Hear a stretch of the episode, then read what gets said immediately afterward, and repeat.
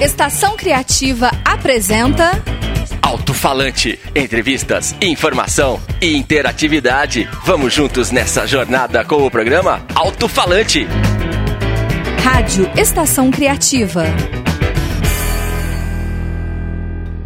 Muito bem, então, o programa Alto-Falante, agora abrindo as portas aqui para o perfil do núcleo. É, o núcleo de comunicação aqui tem vários artistas e histórias muito interessantes para gente. E hoje estou aqui para abrir as portas com o professor Delzio Marques. Tudo bem, professor?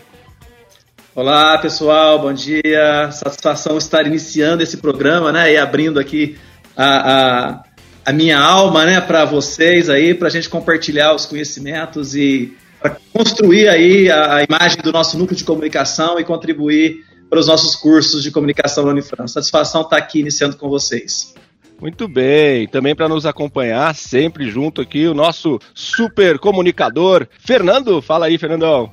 E aí, Fadu, tudo bem? Deus, tudo bem? Beleza. Então tá, olha, todo mundo tem muitos sonhos, né? A carreira não é algo fácil na área da comunicação, nós sabemos o quanto o meio se transformou. Mas pra gente começar aqui, Delzio, o menino Delzio sonhava o quê? Como tudo começou, Delzio? Conta um pouquinho pra gente aí, já pra abrir as portas mesmo. Rapaz, eu comecei como menino de roça, né, cara? Nasci na roça, vivia na roça até os 10 anos, ajudava meu pai a tirar leite, a capinar. E claro, ele sempre nos abriu as portas pro, pro, pro ensino. Então, o ensino básico que tinha lá, aquela escolinha lá no meio da, da fazenda, né? A gente ia com os colegas e tudo, começou por ali. Depois eu fui para São João Batista do Glória, fiz lá o famoso ginasial e depois fui fazer colegial em Passos.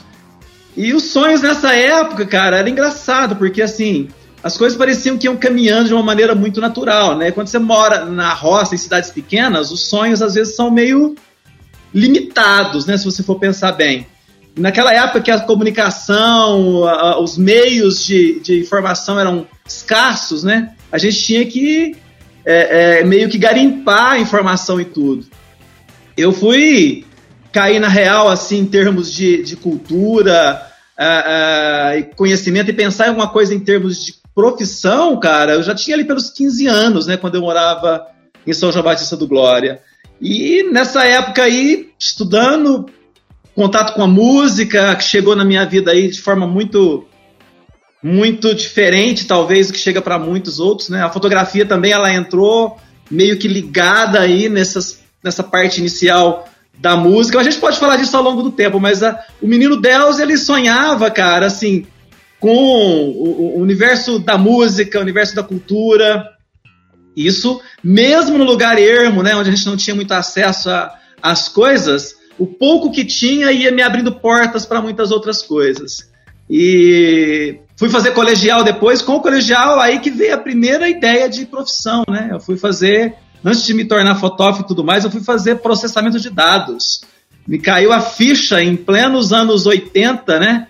Que, que essa seria uma boa profissão. E acabou sendo, eu acabei me formando em, em processamento de dados, análise de sistemas, e foi aí que começou, Fadu. O sonho começou por aí. Muito bem, Delzio. E muitas coisas aconteceram nesse tempo aí, mas você é, foi fazer um curso completamente o avesso do que você é hoje na questão artística em si, né? Rapaz, mas aí é que tá, sabe, Fadu? Na verdade, acho que eu sempre tive muito claro para mim, né, naquele início de um menino pobre, de cidade pequena, que eu queria muito aprender a tocar violão, cara. Olha, com 12, 13 anos ali, né? Eu chegava pro meu pai, pai, eu quero tocar violão. E essa coisa não era muito viável, porque você morava numa cidade pequena, um, é, relativamente pobre, né? Você fazia trabalho ali do dia a dia, o pai tinha que te botar comida na mesa, vestir você, te dar ensino. Então essas questões eram muito distantes para minha realidade, né? Mas eu Engraçado, porque é, a música sempre esteve presente na minha vida. E olha que eu não sou músico, não me tornei músico em função dessas coisas, mas a gente pensava em sobreviver.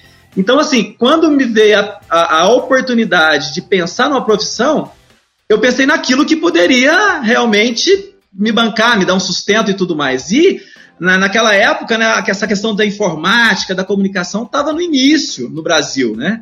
Eu falei, putz, isso é uma profissão de futuro, vamos fazer. Fui estudar isso, na verdade eu nunca atuei muito diretamente com isso, mas o trabalho que o que eu conheci, o que eu aprendi na área de informática e programação, me deu conhecimento que eu utilizo até hoje.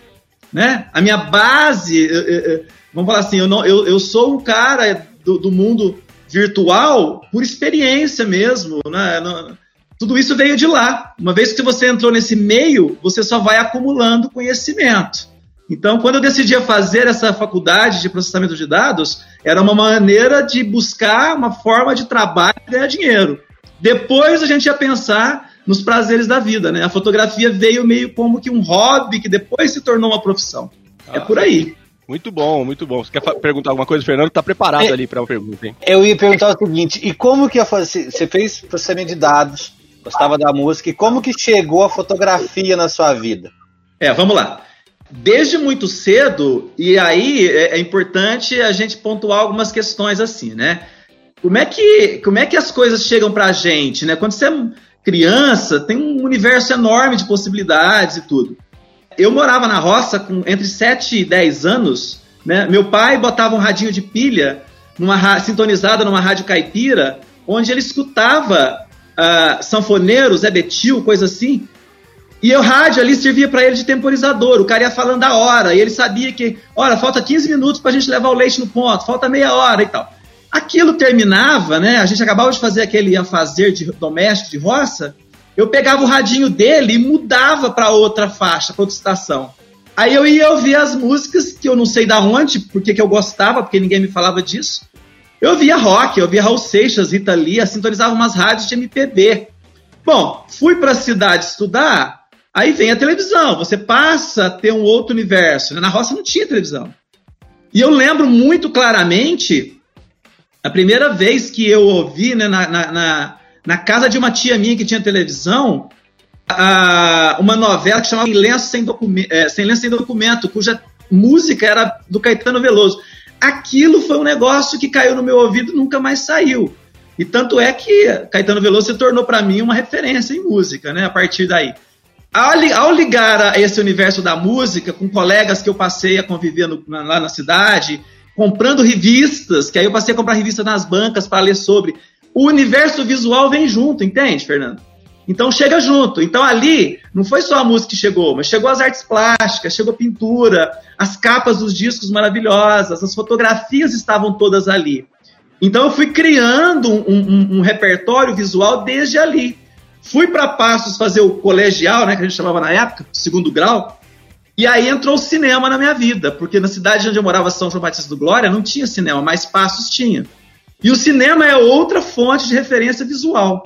Então essas coisas foram encaixando, a visualidade foi se encaixando na minha vida. Né? Então a fotografia, eu vinha assim a sacar a fotografia mesmo como algo é, é, maior, né? Já eu estava na época da faculdade, já com 18 anos mas ela sempre esteve ali presente. Então eu lembro de pegar na, na, Folha de São Paulo ali e ver lá as matérias sobre Sebastião Salgado, sobre Cartier-Bresson, bem no início, né? Então veio tudo junto. Agora, fui fazer faculdade né, de processamento de dados, fui trabalhar na HB, uma empresa de calçados, fiz toda a parte, você imaginar, da parte comercial, né? Saí, entrei lá como menino de arquivo e saí de lá como gerente comercial, quando a empresa encerrou. Então, nesse tempo, eu construí a minha vida profissional, a minha vida pessoal. E a arte, né, essas coisas da fotografia, da música, foi sendo o meu lazer, a minha satisfação. Então, até que foi construindo aqui um acervo musical, visual enorme. Quando que decidi, quando que decidi que a fotografia seria alguma coisa para mim trabalhar e viver disso? Isso se deu por volta de final da década de 90 que eu conheci um, um, grande fotógrafo, um, um, fotógrafo britânico que estava morando aqui em Franca. Eu fui conhecê-lo porque eu estava aprendendo a falar inglês, né? Eu estava fazendo conversação e me indicaram para fazer conversação com ele. Veja, ele era um fotógrafo e atuava com fotografia, mas também dava aulas de inglês para sobreviver. E eu fui fazer conversação com ele e achei o trabalho dele maravilhoso. Bom, começou a, a fotografia. Sensacional, muito bom, muito bom. E no caso, você então teve o privilégio também, assim como nós, em vivenciar o universo, o mundo na época apenas do analógico. né? E Sim. pensando pensando nessa questão analógica aí da vida na década de 80, 90, e você que começou na, na arte da fotografia nessa época, você ainda então pegou aquela questão de comprar um filme de 36, comprar um filme de tantas poses. Conta pra gente aí como que era essa loucura de comprar filme, revelar. O que, que você lembra assim dessa época? Porque também tinha algo que perdeu, perdeu o arquivo, né? Tudo. Então, sim, sim. como então, que é o- veja, é, eu sou da época do analógico, eu me formei no analógico, tenho uma formação de analógico, né? Que, na verdade, é a base da fotografia em qualquer conjuntura que você for pensar. É, nessa época que eu trabalhava né, como gerente comercial e, e- e comprei minha primeira câmera, né, uma, uma câmera é, é, comum, convencional, dessas você dispara, não faz controle nenhum, né, toda, toda uma automática ali, pequenininha, e fiz muitas fotos, porque era uma maneira de eu registrar ali as viagens que eu fazia, os passeios e tal. Aí, é, eu fui ganhar minha primeira câmera fotográfica semi-profissional quando eu comecei a namorar minha esposa, Águeda. E ela me deu uma câmera semi-profissional, porque eu já tinha começado esse trabalho com esse fotógrafo, eu aprendi com ele, usava equipamentos dele, né? E, e ela me deu essa câmera semi-profissional assim que nós começamos a namorar, início de 99. Aí eu resolvi me profissionalizar.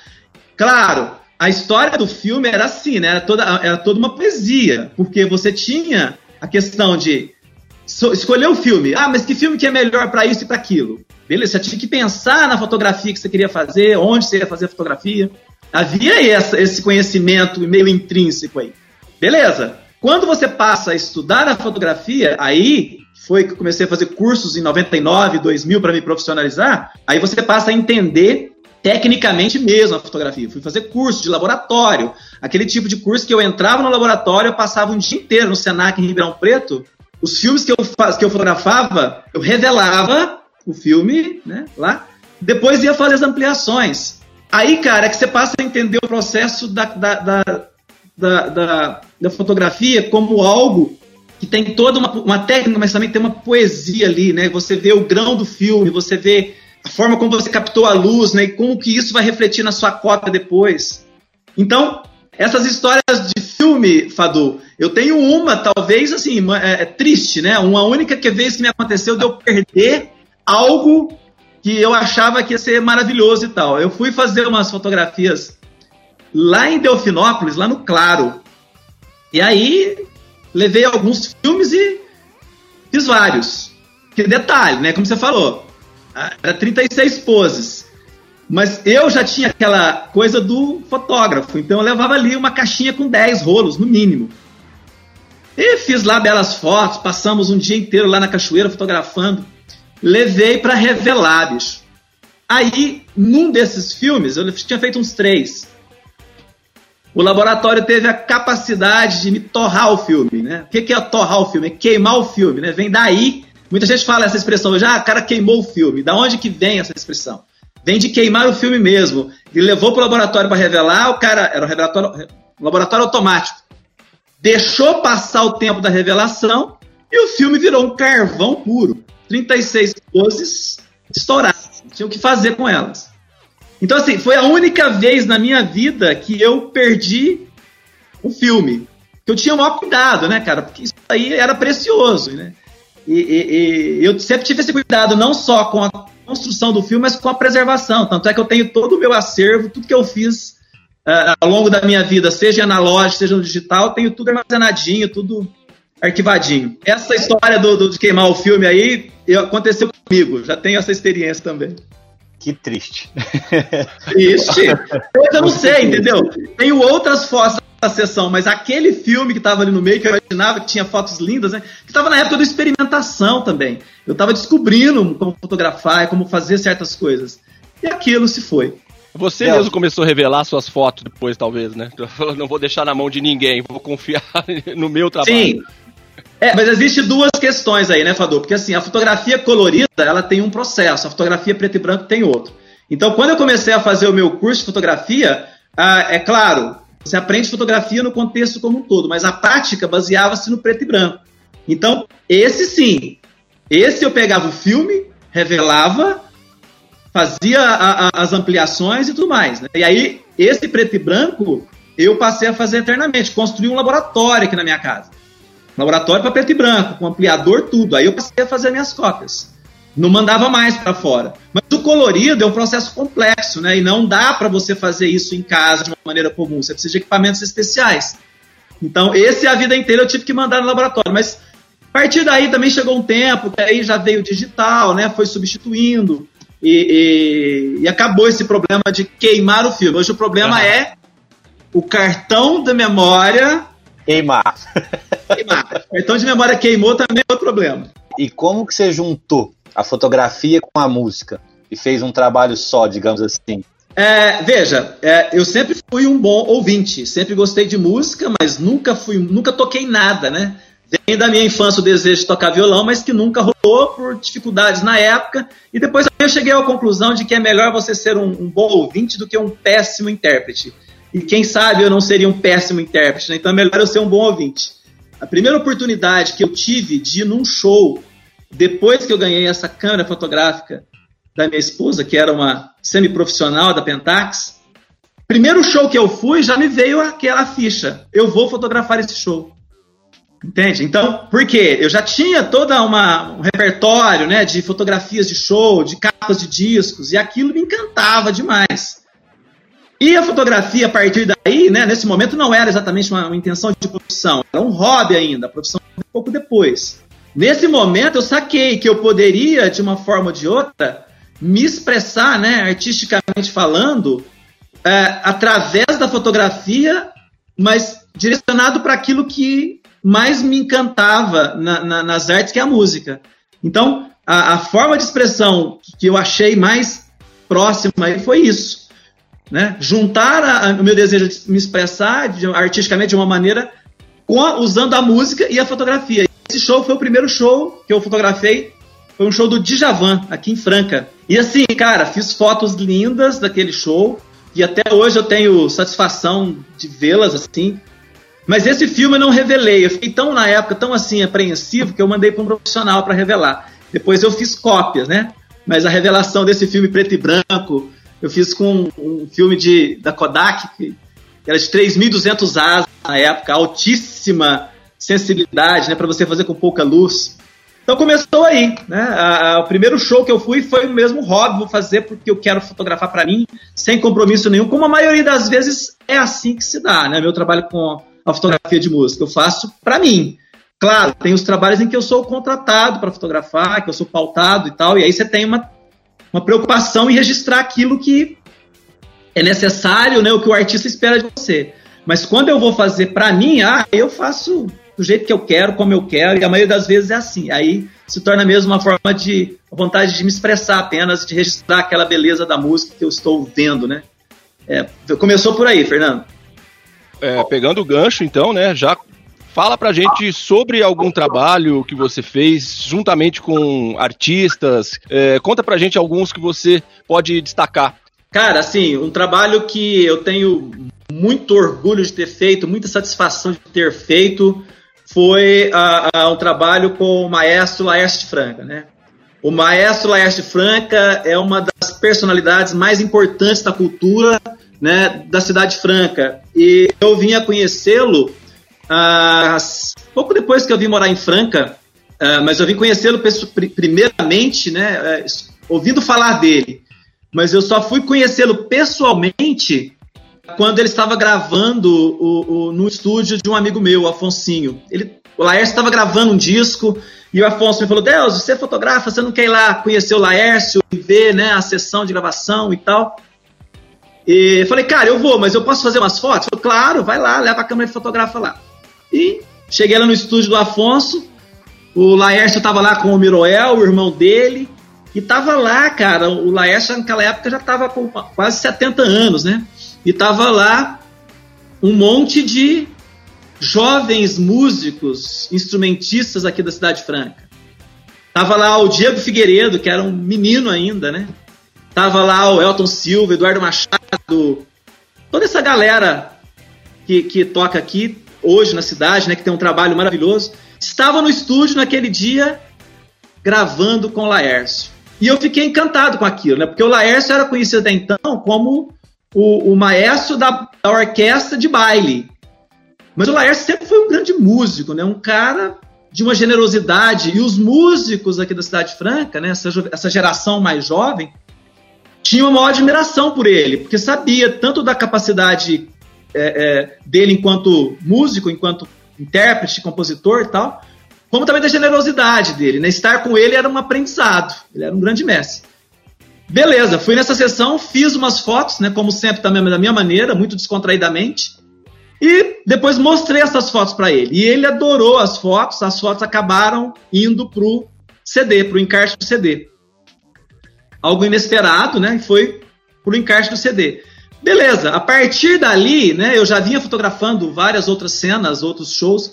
Todo show que eu ia e tinha o Laércio, eu fotografava, fotografava o Laércio. E ele, como tocava trompete, né, é um instrumento que me remete ao Miles Davis, né, a história do jazz, que eu adoro também. E aquilo me deixava alucinado, né, era lindo ele, ele tocar trompete. Então fui desenvolvendo, fotografando ele ao longo dos anos. Chegou em, em em 2016, eu queria fazer uma, uma exposição, né? uma exposição do meu trabalho com a música. E aí eu tinha vários recortes possíveis, né? vários enfoques. Falei, cara, Laércio tá aí, né? super idoso, ele já estava com a saúde debilitada, vou fazer uma exposição com o que eu tenho do Laércio. E aí fui trabalhar, fui buscar todo o meu acervo do que eu tinha do Laércio e tinha uma infinidade de músicas, de fotografias. Beleza. Montei o projeto, idealizei aquilo e falei com ele, inclusive, ele ficou super satisfeito, né? Falei, olha, Laércio, eu quero fazer essa minha exposição, é um trabalho autoral, mas é uma, uma forma também de homenagear o seu trabalho, de homenagear você, de fazer uma homenagem para você nesse momento. E ele ficou muito feliz, né? E eu já era amigo dele nessa, nessa etapa. Então, assim, um dos trabalhos que eu mais curti fazer, né, Fadu, que foi esse, sabe, cara? Foi uma coisa que não tinha intenção, né? Foi um trabalho de 15 anos, que de repente um recorte se transformou numa bela exposição em homenagem ao Laércio, que veio a falecer no ano seguinte. Então foi a última homenagem que ele teve em vida. Isso também é algo que me deixou muito assim satisfeito de ter feito, né? É um reconhecimento. E aí essa exposição foi linda. Ela ficou dois meses lá na Casa da Cultura. No, no dia do lançamento da exposição, ele esteve presente com a família. Eu fiz na época um, um livro né, da exposição, com as fotos todas que estavam na exposição. Dei de presente para ele esse livro também, o catálogo da exposição. Ele ficou muito feliz. É, enfim, e no dia ele tocou. Foi a última vez também que ele tocou. A gente fez uma jam session para celebrar a abertura da exposição. E ele foi e tocou com o Miroel e um monte de amigos que a gente convidou, que foi naquele dia lá só para tocar com ele. Então esse é um dos trabalhos lindos assim que eu fiz aí que eu posso mencionar. Algum trabalho que você também, claro, na parte artística e tudo mais, mas que foi o, o auge, você fala assim, nossa, eu consegui, e se orgulha muito, além desse, claro. Claro, tem, assim, vou te contar dois, né? Um que eu fiz, né, para uma banda fantástica aqui de Franca, chamada General Blues. Muito bom, essa banda eu conheço. Tinha um, lá nessa banda, né, tinha um baterista fantástico, um grande baterista que se chama Ricardo Fadu. que sensacional. E aí, é esse, que, é esse que, com, quem nos, com quem falamos aqui. Então, vieram me procurar para fazer uma fotografia para o CD de lançamento do CD deles, e eu fiz essa fotografia aqui no estúdio, foi uma sessão legal demais. E essa fotografia foi, né, para contracapa do disco, e foi usada também como divulgação da, da, da banda. E qual a surpresa, né, que a, o pessoal mandou a, a, o release do disco e a fotografia para a revista Rolling Stone Brasil e a Rolling Stone Brasil publicou, né, uma pequena matéria falando do disco com a minha fotografia lá. Pô, isso foi uma super honra, né, ter a minha fotografia da, da General Blues na, lá na, na Rolling Stone Brasil. Mas a gente não esperava, né? Não esperava, e rolou, né, Fadu? Mas um outro trabalho que também eu, eu, eu digo assim que é uma espécie de síntese do meu trabalho com a fotografia de música, né, e que se expandiu também enquanto diretor de arte, enquanto fotógrafo e tudo, mas também que eu pude colocar nele toda a minha cultura musical e visual, né, foi o trabalho que eu fiz pro, pro Beto Eliezer. Fantástico esse trabalho. É, então eu posso dizer assim que eu tenho a satisfação de ter trabalhado, né, com a fotografia com dois grandes artistas francanos. Foi o Laércio, né? E depois o Beto Eliezer, porque o Beto Eliezer também é uma referência na música francana e na música nacional. Sou amigo do Beto desde 80, desde 96, quando ele lançou o segundo disco dele. E a gente desenvolveu uma boa amizade, fiz fotos para ele em diversas ocasiões. E quando ele foi fazer esse trabalho aqui, que ele queria fazer uma espécie de síntese do trabalho dele, lançar dois discos novos, mas também relançar os discos antigos, ele me convidou para fazer toda a parte, não só de fotografia, mas a parte de direção de arte, de estratégia de lançamento, é, os textos, toda a parte de concepção desse trabalho, né, junto com ele foi eu que desenvolvi. Então é um trabalho também que eu considero assim uma espécie de síntese. Eu fiz capas de discos, fotografias para muitos artistas aqui em Franca. O The Wanted também é uma banda que eu todas as capas dos discos deles a partir do segundo disco, todas fui eu que fiz. Que é uma banda que eu curto muito, o pessoal muito bacana. Inclusive fiz as capas e depois de algumas eu fiz até o design.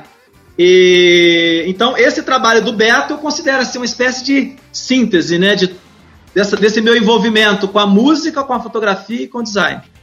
Então, eu posso citar esse, Fadu, que me dá uma, muita satisfação. Eu participei um pouquinho do trabalho do Beto lá na agência. Pois é. Ô, Deus. Aí.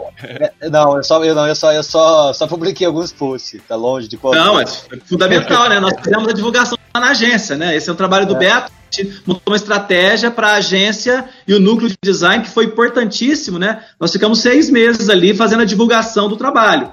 Importantíssimo ressaltar isso, né? O trabalho do núcleo de design e da agência de comunicação na estratégia de lançamento. Então, eu pude, propus isso ao Beto, falei, Beto, vamos levar isso para a agência né, e criar lá a, a, uma plataforma de, de, de, divulgação do seu trabalho. E rolou super bem. Foi um trabalho lindo que o Fernando ajudou a, a, a conduzir lá, junto com a Ana Márcia e todo o pessoal do núcleo. Foi muito bacana. Eu só fiquei triste porque no dia do, do evento eu tinha prova e não pude ir. Perdeu. Foi um belo evento de lançamento. Mas não teve jeito. É, é, pegando esse gancho de, de trazer a música, a, o trabalho do Beto para a agência, como que se deu o esquema de dar aula? Você viu que ah, eu só peguei as transições, né? Você viu que eu peguei as transições só, né? É, ótimo, é... perfeito, tá ótimo. Boa, muito boa pergunta. É o seguinte: é, eu nunca sonhei, na verdade, em, em, em, ser professor ou dar aula. Mas a verdade é uma só. É, quando eu trabalhei na HB, como gerente comercial da HB, que eu exerci por muitos anos, então, ali no HB, eu, me, eu desenvolvi muitas estratégias de treinamento, de palestras para representantes, para corpo de vendas, treinamento com lojistas. Então, isso, de uma forma ou de outra, me possibilitou uh, me capacitar para falar em público, para ensinar, para passar algum conhecimento. Também, eu sou associado ao Rotary Internacional né? Eu me tornei rotariano em 2001. Depois que eu participei de um programa de intercâmbio nos Estados Unidos, eu voltei para o Brasil. Fiz, uh, junto, com, junto com outros companheiros aqui da cidade, nós fundamos um Rotary. E no Rotary você também acaba desenvolvendo muito a sua capacidade de liderança. Né? Acabei, eu fui o primeiro presidente do clube que a gente fundou. Depois eu assumi vários cargos na administração distrital, onde eu pude dar várias palestras, fazer treinamentos, desenvolvimento de projetos então, de uma forma ou de outra, essa habilidade para ministrar treinamentos, para ensinar, para falar, foi uma coisa que foi se desenvolvendo ao longo dos anos. Agora, chegou em 2015, a Alessandra, né, que é uma grande amiga minha, que é professora na Unifran, no curso de odontologia, e ela também é minha companheira de Rotary, ela me ligou um dia e falou, Délzio, é, estão precisando de um professor de fotografia aqui na, na Unifran para o curso de design. O que, que, você acha? Eu falei, ah, eu topo. Aí, bicho, por que não? Né? Eu não tinha essa, essa, essa perspectiva, mas eu sabia que eu tinha todas as, as condições, porque a fotografia, para mim, não é só uma prática fotográfica. Meu negócio não é só fotografar evento ou fotografar show. Eu sempre fui um teórico da fotografia. Eu gosto de entender a fotografia nos seus meandros, enquanto conceito, enquanto teoria né? Então eu tinha toda uma bagagem aí que era só questão de organizar para dar aula. Aí nossa coordenadora querida Ana Márcia me convidou para uma entrevista, dali eu já saí professor. Comecei a dar aula em, dois, em agosto de 2015 no curso de design gráfico. Olha, sensacional, e, e foi, foi uma satisfação, foi uma questão assim, né, de colocar na, na, em prática umas habilidades e um conhecimento que eu já tinha. Então, foi tranquilo demais essa transição, viu, Fernando? Para mim foi uma satisfação e é algo que eu gosto de fazer. Eu me descobri também como professor, eu gosto de fazer isso, né? Acho que é uma, uma, uma profissão assim sensacional e uh, de uma forma ou de outra ela me engrandece porque eu aprendo muito ensinando. Né? Então estar em contato com os alunos, com os colegas professores, isso é muito gratificante. E daí vem a possibilidade do mestrado, né, que é outra história também. Eu acho que já podemos, inclusive, pegar o gancho, porque a minha história é muito parecida com a sua, porque eu também vim do mercado e no momento oportuno também recebi o convite para falar sobre rádio, sobre áudio, uh, no, no, lado acadêmico. E para isso eu tive também que já me preparar e fiz o mestrado e tudo mais. Eu quero saber do Delzio, que eu sei que o mestrado do professor Delzio é algo à parte também. Ou melhor, tudo que você coloca a mão é, é incrível, professor. Nós somos ah. todos fãs aí do seu trabalho em todas as áreas. Mas fala pra gente, porque eu sei que é um grande desafio. Ah, sim. Bom, primeiro que, né, é, é, nem tudo que eu boto a mão vira ouro, não, viu, Fadu? A gente tem muito ferro enferrujado pelo meio aí. Mas, enfim, a gente faz. Eu tenho por princípio fazer tudo com muita dedicação, né? Tudo que eu faço, eu faço com dedicação e eu faço por amor, cara. Eu nunca. Eu posso dizer assim pra você que eu nunca fiz nada contrariado. Né? Então, tudo na minha vida eu fiz me dedicando a ela e feliz por estar fazendo aquilo naquele momento. Então, uh, o mestrado surgiu como decorrência do fato de eu estar aí no mundo acadêmico. Né? Um dia, o, o, o pessoal da Pró-Reitoria nos convidou, perguntando, né, porque eles estavam querendo saber quais os especialistas da, do corpo docente tinham interesse em se qualificar e fazer o mestrado. E naquele momento ali eu não tive dúvida, né? Falei, olha, eu gostaria de fazer sim. Mas é claro que esse fazer sim, né? É, é, dependeria, obviamente, do que fazer e como fazer, porque eu não ia fazer algo de mestrado em algo que não me agregasse pessoalmente, porque como eu nunca tive uma intenção de ter uma carreira acadêmica, também não ia fazer um mestrado sobre um assunto que talvez não fosse muito próximo a mim, que eu não me apaixonasse por ele só para cumprir tabela, entendeu, Fadu? Então, o que, o que aconteceu foi que no, no mestrado nós tínhamos um colega que era professor no design, que era também professor no mestrado, que era o professor Fernando Ferreira. E o Fernando Ferreira era um grande amigo meu e é um grande amigo meu. E eu sempre tive uma grande admiração pelo trabalho dele, né? Porque o Fernando é um cara assim também sensacional. Um grande artista, o estúdio dele de, de animação é fantástico. E aí, conversando com ele, ele falou, cara, lá no mestrado em linguística, né, eu, a minha área, né, a minha área de pesquisa é na área do verbo visual, né? Eu trabalho com a linguagem visual, no, no universo da linguagem. Eu falei, cara, então aí sim, isso me interessa muito. E aí, conversando com ele, né, procurando né, o objeto de pesquisa e como que era, ele foi me falando, falou, cara, olha, eu tenho uma intenção de analisar capas de discos a partir da, da, de alguma teoria. Falou, cara, é um discurso. capa do disco, na verdade, é um discurso, né? É um discurso visual. E ele era da área de retórica, né? E da, com a linguagem, atuando com a linguagem verbo visual. Falei, perfeito, isso me interessa. Por quê? Porque eu tinha a possibilidade de aprender um pouco mais, né? Sobre conceitos de design, conceitos da linguagem visual, linguística em si, e também da teoria pela qual nós faríamos a análise dessas capas, que era retórica. Cara, juntou tudo, né? Foi uma, uma, assim, um, um caminhão de coisas bacanas que caiu no meu colo, né?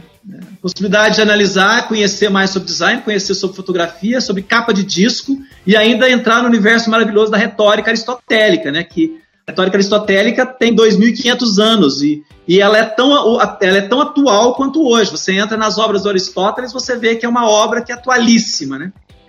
Então, eu já conhecia um pouco, mas foi a oportunidade de me aprofundar. Quer dizer, em dois anos e meio, eu desenvolvi uma pesquisa é, cujo corpus eram as sete capas dos LPs da Tropicália.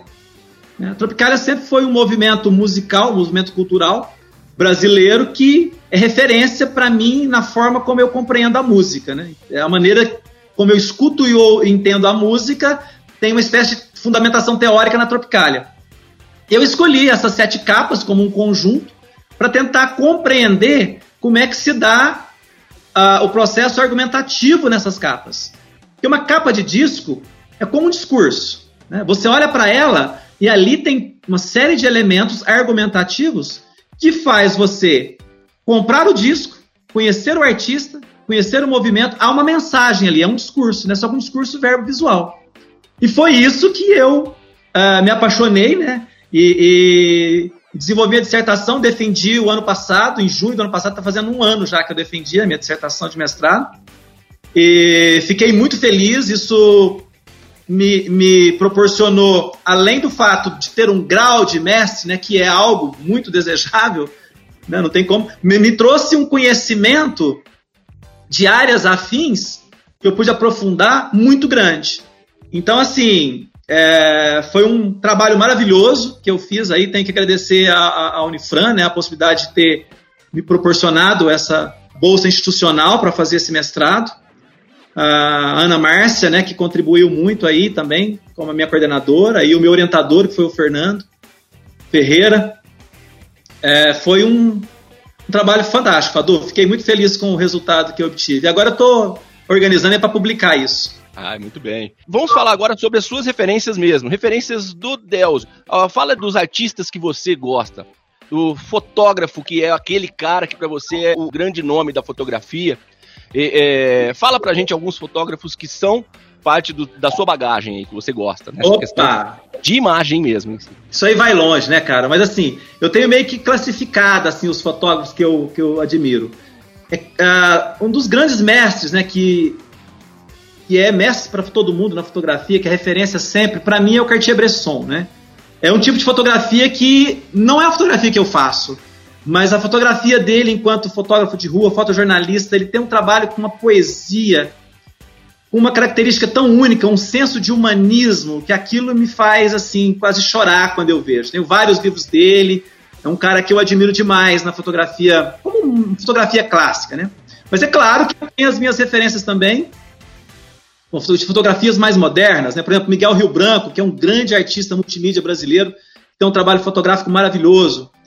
Tem os fotógrafos de música, né, que são as minhas referências. Aí tem o Bob Gruen, que fotografou a cena punk americana, foi muito amigo do John Lennon. Tá até uma exposição dele em São Paulo agora. Ah, o, o Mickey Rock, que fotografou a cena do glam rock, é, fotografou a capa do, do Transformer, do Lou Reed, fotografou o, o David Bowie na cena Zig Stardust dele, o Anton Corbijn, que é também o fotógrafo, fotografava o YouTube, fotografou o Joy Division. No Brasil tem um grande cara, que é o Marcos Hermes, né, que é um fotógrafo de música também, que eu fiz um workshop com ele ano passado, inclusive. Tem um livro dele aqui, me tor se tornou meu amigo. Um cara que já fez trocentas capas de disco, toda capa de disco que você pegar no Brasil aí, de músicos brasileiros, e não só, mas também concertos internacionais. Toda capa que você pegar aí deve estar tá lá o nome do Marcos Hermes. Ele é um cara sensacional também. E claro, né, tem vários outros. Roberto Mapplethorpe, que é um cara que tem uma vida muito interessante, uma, a fotografia dele, né, tem uma poesia, ao mesmo tempo que ele fotografava pequenas plantas e detalhes de decoração, né, ele fotografava também a cena sadomasoquista dos anos 70 em Nova York, um trabalho pesado, forte, mas de uma técnica, de uma beleza única. Cara, tem infinitos nomes aqui. A Cláudia Andujar, que é uma grande fotógrafa documentarista, né, que tem uma galeria maravilhosa em Otim, que fotografou muitos anos a vida dos Yanomamis. O próprio Sebastião Salgado, que é outro grande documentarista. São alguns tipos de fotografia que não, não, não é a minha fotografia, não é o que eu faço, mas é a fotografia que te dá a satisfação de falar assim, cara, essa pessoa existe, ele faz um trabalho fundamental né, para a história da fotografia, para a história da arte, para a história das imagens. E claro, tenho também as minhas referências enquanto fotógrafo social, né, porque eu também faço casamentos, né, essa, casamentos, eventos sociais corporativos. E é isso que mantém o trabalho do estúdio, na verdade. Então, por exemplo, eu já fiz curso com o Vinícius Matos, um grande fotógrafo lá de Belo Horizonte. Excelente o trabalho dele. Rafael Bigarelli, que é outro também que eu fiz um workshop que é um cara sensacional, né? Nelly Solitrenic, a, a, Camila Butcher, que é uma outra que eu fiz um workshop com ela há muitos anos. A Camila Butcher fotografou o casamento da Rita Lee, cara. Você precisa ver que lindo o trabalho dela. O casamento dela com o Roberto Carvalho. É, fiz um workshop com ela. Ela é uma, já, já é uma senhora, né? Ela, mas ela assim, ela, ela é a fotógrafa de eventos que criou uma linguagem diferente para fotografia de evento. Ela não era aquela fotografia, aquela fotógrafa que fazia só a foto padrão. Ela criou toda uma poesia para fotografia social. Ela se tornou referência a Camila Butcher, que é uma pessoa linda, maravilhosa também enquanto ser humano. E o Vicente Sampaio, né, que foi o meu professor no, no, no Senac em Ribeirão Preto, quando eu fiz curso lá, fiz três semestres de curso com o Vicente Sampaio. O Vicente Sampaio foi, um, foi o meu mestre, assim, né, o cara que me ensinou a técnica de, de, de estúdio. E o Vicente, apesar de não ser um cara muito conhecido, ele foi amigo do Mário Cravo Neto, que é um outro grande fotógrafo brasileiro. Nos anos 70 e 80 fez um trabalho belíssimo, né? E mais recente, tem tantos mestres aí, a Anne Lebovitz, que é uma grande fotógrafa da Rolling Stone, né, que fez capas maravilhosas para Rolling Stone. E por aí vai, Fadu, temos aí um monte para falar. Olha, muito bom. Enciclopédia pra gente aqui, ó. Anotem esses nomes aí, pode correr atrás. Agora, na, no produto final mesmo. Sei que tem muitas, você é, vai até ficar é, é, é, preocupado com essa pergunta. Mas qual é a grande foto do planeta? Qual a imagem que você fala, essa é a imagem que eu queria ter feito? Ou que você realmente fala assim, não, essa é a foto, é a imagem que qual veio na sua cabeça agora, nessa busca mental aí? Cara, para mim, a, assim, uma das imagens que mais me assombra é uma que o, o Sebastião Salgado fez para o livro dele, o Gênesis, que ele fez lá na, na, na Sibéria, no meio daquelas populações que, que vive lá no gelo mesmo. Ele, ele contando a história de como que ele fez aquela fotografia, ele, a, a estrutura que ele teve, né? a, a, no, no, meio do gelo, uma coisa muito, muito, muito complexa de fazer, uma, uma região completamente inóspita, né? Aquela, aquela, aquelas pessoas que vivem lá naquela região da Sibéria, é, com os mesmos ritos e, a, a, e, uma cultura que remete à sua origem, uma coisa secular. Né? Nesse trabalho do Gênesis, ele procurou fazer isso. Então, assim, essa é uma fotografia que eu jamais iria fazer, mas é uma fotografia que me assombra pelo que ela representa de pureza de uma, de uma raça, de pureza cultural, né? E da forma é, difícil e inóspita como que ele teve que fazer. Aquelas sessões, aquelas fotos que ele fez lá na Sibéria, ele teve que. Ele conta que assim, na, na, na estratégia que ele teve que montar para ir lá, na logística, né, teve até um tanque do, do exército que ele teve que usar para chegar até os lugares, tão difícil que era. É gelo o tempo todo, né? A temperatura caía para menos 30 graus à noite. Então, assim, aquele tipo de imagem me impressiona, viu, Fadu? Mas, assim, se eu pudesse escolher uma foto que eu gostaria de ter feito, eu acho que seria essa foto aqui, cara. Vou te mostrar. Ó, tá na mão, tá na mão, tá na mão. Essa foto aqui é a capa do disco Tropicalia Panis Circenses. É a capa de um disco referência para mim, referência na música brasileira. Eu analisei essa capa no meu, no meu mestrado. Essa capa aqui, ela aqui junto estão, né, todos os, os mentores da Tropicália, Caetano, Gil, Mutantes, Torquato, Tom Zé. Eu gostaria muito de ter feito essa foto, cara. Se eu pudesse, eu gostaria de ter feito essa foto. Essa foto foi feita pelo Olivier Perrois, que na época ele era um fotógrafo da editora Abril. E ele criou aqui, né, como se fosse uma referência ao, ao Sgt. Peppers também dos Beatles, né?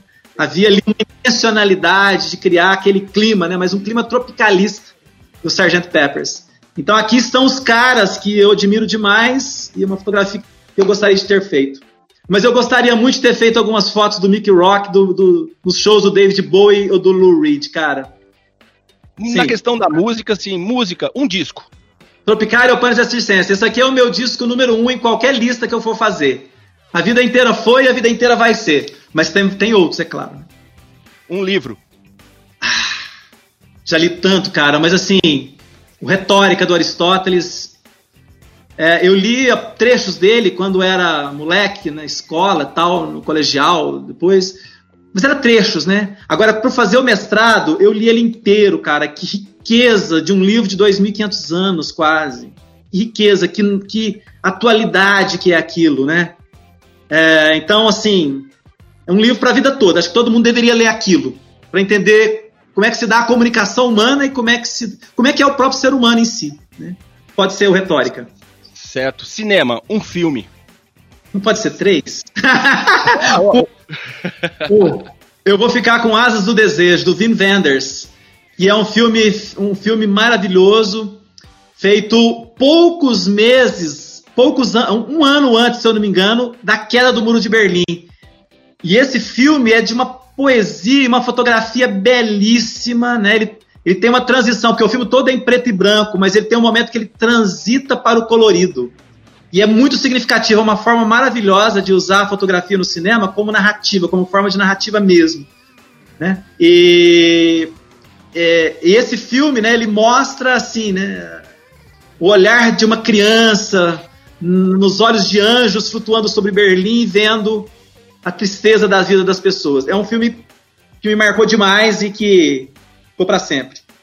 Bom, a curiosidade agora não, não, não, para de perguntar quais são os outros dois. Vai, pode falar. eu tenho, cara. São três filmes, são três referências assim. Né? Porque, para mim, um outro grande movimento do cinema mundial é o cinema novo no Brasil. Então, um filme que me impressionou e me impressiona até hoje é O Deus e o Diabo na Terra do Sol, do Glauber Rocha. Glauber. Esse todo em preto e branco, ele é belíssimo, né? Uma fotografia preto e branco totalmente estourado, refletindo aquele, aquele, aquela aridez do Nordeste e um tema, né? fantástico que ele traz ali. E o outro é o Blade Runner, que já é um filme futurista, né? Mas que também brinca, tem uma fotografia belíssima, uma música maravilhosa também, e que a questão do, do, do, do, do robô, né? Mas até que ponto o robô pode ter sentimento, mas até que ponto nós, enquanto seres humanos, né, temos esses sentimentos construídos e, a, a relação da, da, da, importância da vida, né? Naquele filme, a hora que ele mostra o robô querendo viver mais, um robô querendo viver mais, cara, aquilo é impressionante. Muito bom, muito bom. Fernando, quer complementar? Uma música. Ou a música da sua vida, tanto faz. Alegria, Alegria, né, do Caetano Veloso, porque assim, é a música que me levou pro, pro universo da música brasileira elaborada, né? Da Tropicália em si, do trabalho do Caetano Veloso, que eu considero assim um dos maiores artistas do mundo e uma referência na cultura brasileira. Então, Alegria, Alegria continua sendo uma música fundamental na minha vida, um marco na minha vida. Talvez não seja a que eu escute mais hoje. Né? Já faz tempo que até não escuto ela, mas é um marco na minha vida e ela continua sendo até hoje uma música que me assombra pela originalidade, pelo tudo que ela representa em termos de criatividade musical e poética. Muito bom, muito bom. Olha aí, você que está ouvindo aí, estamos com o Delzio Marques, super artista aqui do Núcleo de Comunicação. Um prazer receber você aqui, professor. Muito, muito bom mesmo. E eu tenho certeza que nós teremos outros momentos. Com certeza. Eu que agradeço a oportunidade de falar aqui, né, sobre um pouquinho sobre mim e que isso possa servir aí para engrandecer, né, o nosso curso de design o nosso curso de publicidade, os cursos da nossa área de comunicação e a própria Universidade Franca como um todo, né, que nos proporciona essa oportunidade de ensinar aí um pouco que a gente sabe. Agradeço demais a todos por essa oportunidade. Muito, Muito bem, bom. então, obrigado, Fernando, também pela participação. Prazer sempre estar com você aqui, nosso braço direito. Super Fernando. É, Delzio, até a próxima. Muito obrigado. Obrigado, Fador. Obrigado, Fernando. Satisfação falar com vocês. Até breve. Até. Muito bem, esse foi o seu programa Alto Falante. Agora, pegando aí o perfil dos nossos artistas do núcleo. Até a próxima, valeu! Alto Falante. Rádio Estação Criativa.